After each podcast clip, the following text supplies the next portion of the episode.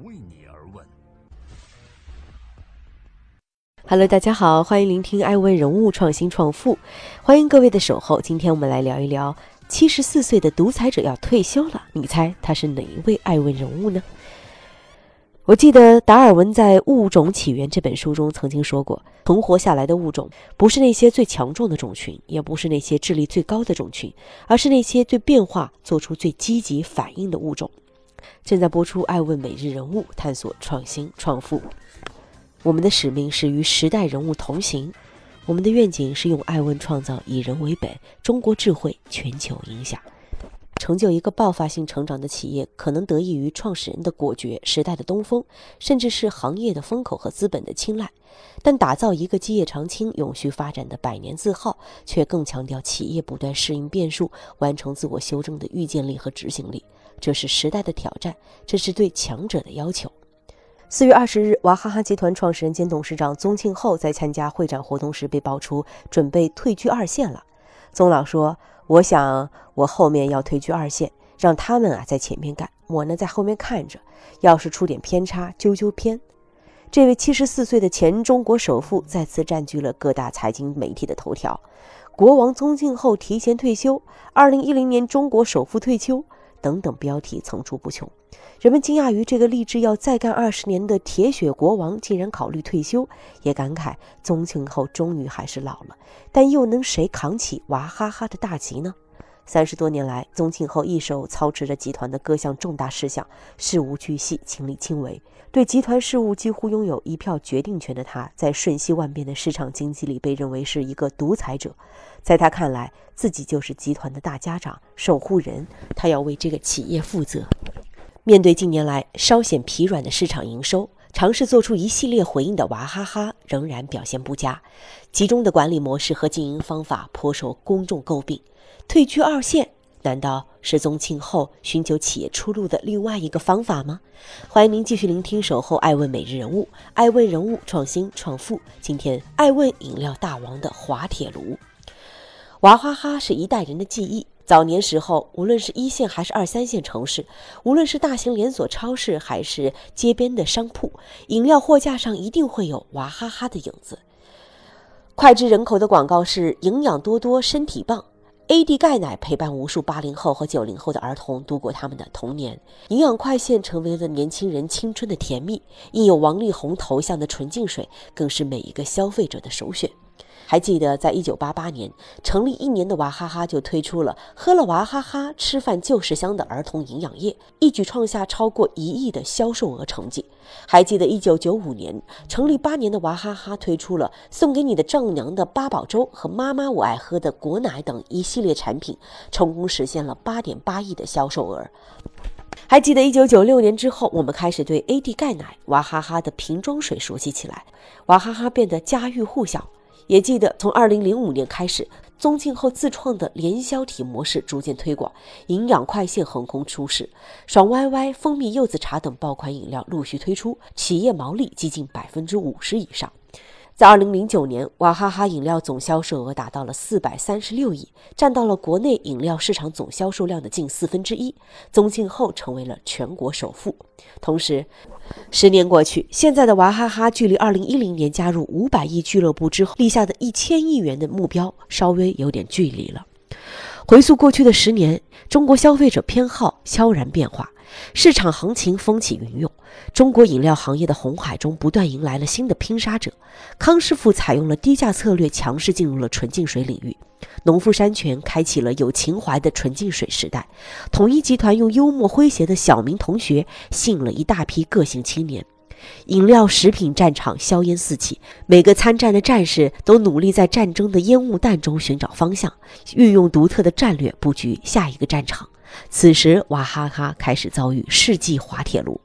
公开数据显示，娃哈哈的营业收入大幅缩水，从七百八十二点八亿元直至二零一七年的四百五十六亿元，缩水值超三百亿。作为主力单品的营养快线，二零一四到一六年销售额分别为一百五十三点六亿元、一百一十五点四亿元和八十四点二亿元，呈现出断崖式下滑。二零一八年八月二十九日，全国工商联发布了二零一八年中国民营企业五百强榜单，娃哈哈位列全国的第一百四十一名，而八年前它位居第十二位。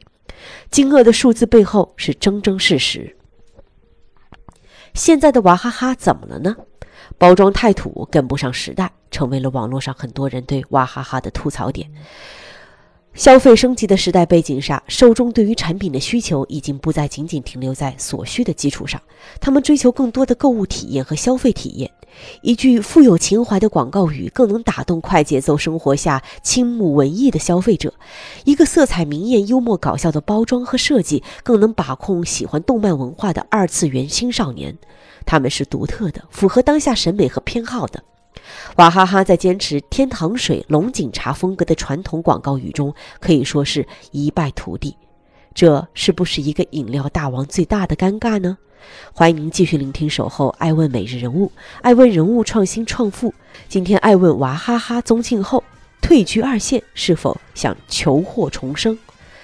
宗庆后毕竟是一个曾经出没风波里，一路披荆斩棘，并成功在草莽的创业时代中存活下来的创业者和实干家。他深知推陈出新、产品迭代的重要道理。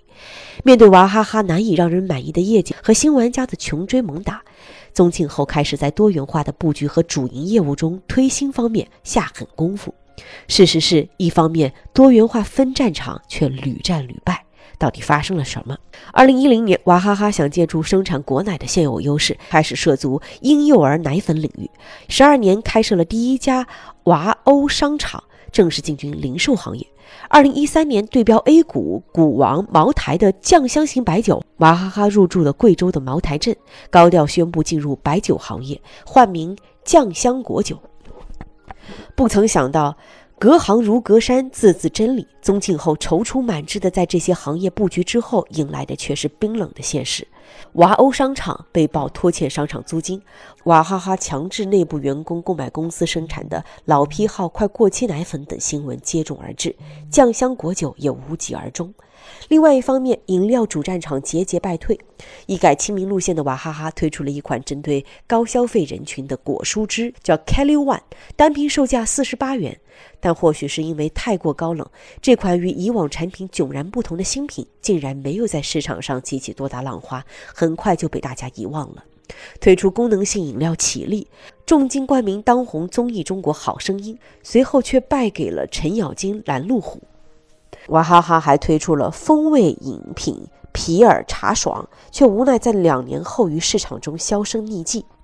二零一八年四百五十六亿的销售额，明确告诉大家，宗庆后这些年的改变没有能扭转娃哈哈的颓势。为何曾经驰骋疆场的将领显得如此力不从心呢？究竟本质是什么？艾温认为，或许还是变得不够。在这个互联网沟通世界风云际会的时代，先来者并不一定会比后来者拥有多大的优势和资源。创新的视角和思维、极致质量的产品以及高效的团队管理模式，必然是决胜的法宝。然而，娃哈哈在这些新尝试的背后，仍在坚持着老旧的经营模式，坚持独家自创的联销体渠道营销，坚持中规中矩的正统包装，坚持不设副总的集中管理。在瞬息万变的当下，坚持自我是一个哲学问题。坚持自我可以是特立独行的标签，也可以是固步自封的表现。不可否认，娃哈哈是中国饮料行业的老大哥，在市场上拥有绝对的优势和资源。但是近年来在市场上的肉眼可见的迟滞也是事实，不仅没有及时把握住市场的风向，在消费新趋势的竞争中落后于同行，更是在新品的推出上乏善可陈。或许一瓶只要一块钱的价格是康师傅矿泉水的护身符，敏锐感知消费心理升级的洞察力是农夫山泉的盾牌，对目标受众进行特定调查，迎合消费偏好的包装设计是统一集团的杀手锏。而娃哈哈的新品在复制口味之外并无其他特色，大到市场的感知能力、消费心理变化程度、企业的广告方式，细致产品的包装设计、销售渠道，宗庆后还是没有改变。除此之外，最为关键也最为致命的是集团内一人决定长期职权的管理模式。娃哈哈多年的发展离不开宗庆后。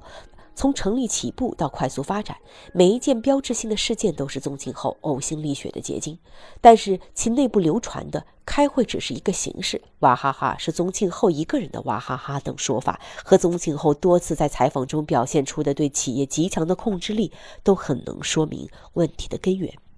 作为一手执掌娃哈哈大小事务三十余年的创始人，除了颇为被媒体追捧的女儿宗馥莉以外，我们不曾听闻他有过左膀右臂，也没有听到过培养接班人的消息。独裁多年又突然放权，帝国的接班问题依然是一团迷雾。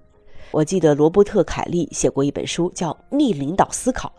有这样一句话：任何组织和企业的成功都是靠团队，而不是靠个人。的确，企业是一个团队的运作，个人的抉择和判断可能在某个特定的时段起过举足轻重的作用，但长期的方向还是得靠更多的参与者。交锋开启多元，民主带来自由，集权的高效不能完全替代可能在民主中诞生的生机。或许尝试更多的放权，给予企业竞争的活力，拥抱更多的管理模式和新兴人才，或是另外一个全新路径吧。在今天艾问美人物的最后，艾问想说：时代并不缺少坚毅拼搏的人，也不缺乏勇敢有才的智者。时代往往不会淘汰平凡的人，反而更加不太能够接纳那些对于已经发生的变化视而不见、固步自封、不能采取积极措施的能人。学会接纳新的人才，拥抱自我的不足，才是存活的关键吧。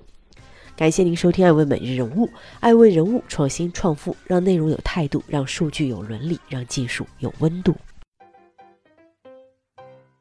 爱问是我们看商业世界最真实的眼睛，记录时代人物，传播创新精神，探索创富法则。